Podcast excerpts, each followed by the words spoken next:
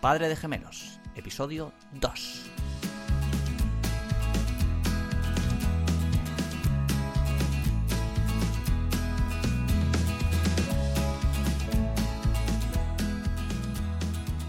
Bienvenidos al segundo episodio de Padre de Gemelos, el mejor podcast de la historia sobre paternidad gemelar en castellano. Soy Álvaro Sánchez y aquí narro un poco las aventuras y desventuras de, de la futura paternidad, todavía es futura. Y este episodio vamos a hablar de algo que es imprescindible hablar de esto, aunque no sea bonito. Y vas a entenderlo con una historia que le, cuando a un ex compañero de equipo que le conté que iba a ser padre y la paternidad gemelar y me dijo literalmente, buf, te vas a morir. No, no literalmente me voy a morir, pero sí que me pusieran lo peor. Porque hay mucha diferencia cuando hablas del tema paternidad a la gente que ha sido padre o madre y a la que no. Porque tendemos a, o la sociedad tiende a idealizar un poco la maternidad y el embarazo en general. Cuando la realidad, al menos en nuestro caso, es que ha distado un poco del concepto de ideal. Pero ¿qué es ideal? Según la RAE, la definición de ideal es algo que no es real, sino que está en la mente o que se ajusta muy estrechamente a un modelo o prototipo de perfección. Y pensamos que el embarazo es, uy, qué bonito, es rosa, sale en Instagram, son cigüeñas, es todo sonrisas, mamás sonrientes.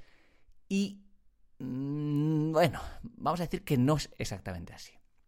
En este episodio vamos a contar cómo ha sido el embarazo de Carmen hasta esta semana 33. Y y poner un poco, un poco los puntos de verdad sobre, sobre las sillas de los embarazos, al menos de este.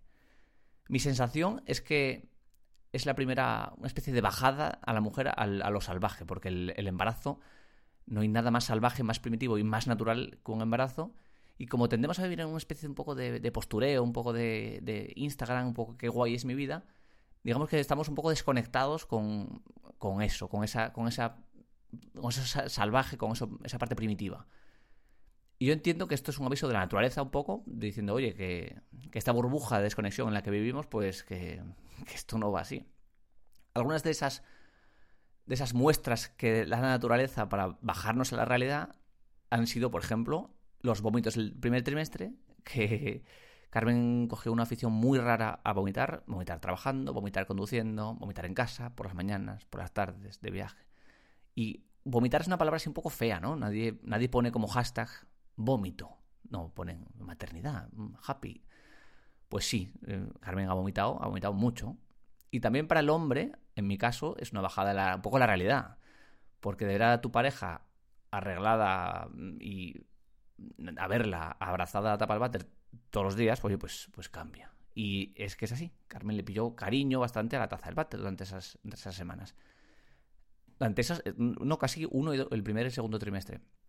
En esas primeras semanas hubo un día que todavía no sabíamos que, eran gemelos porque supuestamente cuando el embarazo es múltiple se vomita más.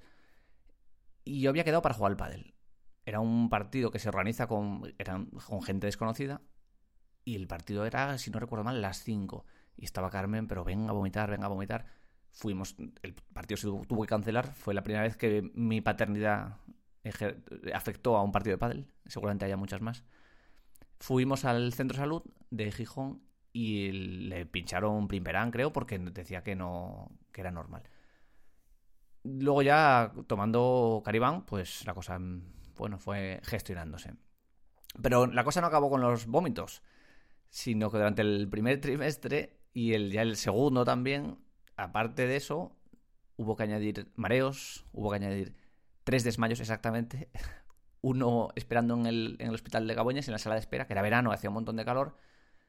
Y yo creo que Carmen, o yo no la he visto nunca desmayarse, tampoco es que la hubiera visto mucho vomitar.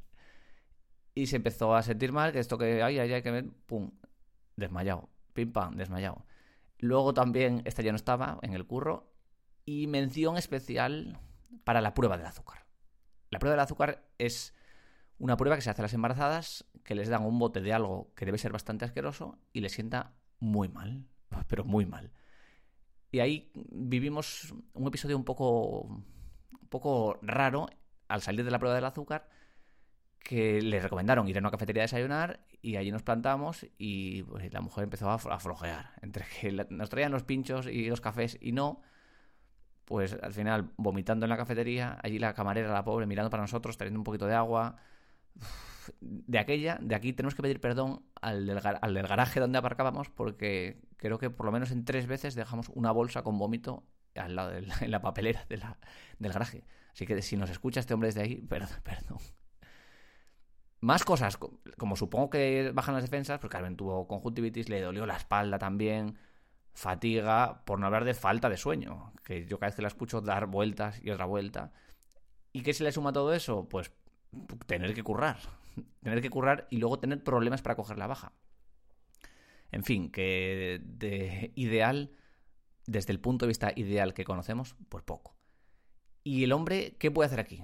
Yo como hombre ¿qué puedo hacer si está vomitando? Pues, pues apoyar y aplaudir la heroicidad, que es bastante, pero no puedo hacer mucho más.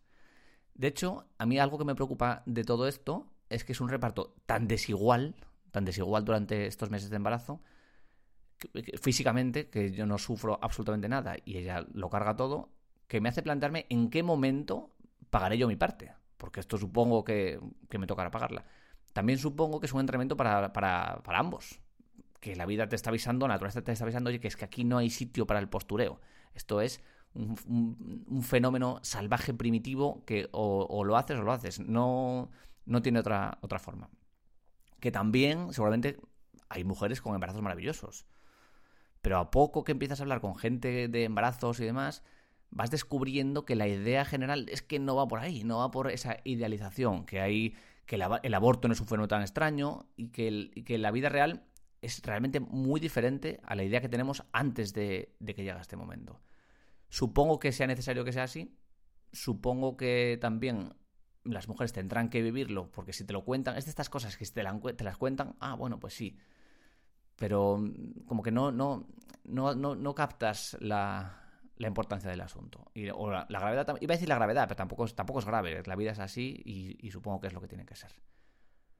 En el siguiente episodio hablaremos de... Este, e, era imprescindible hacer este episodio.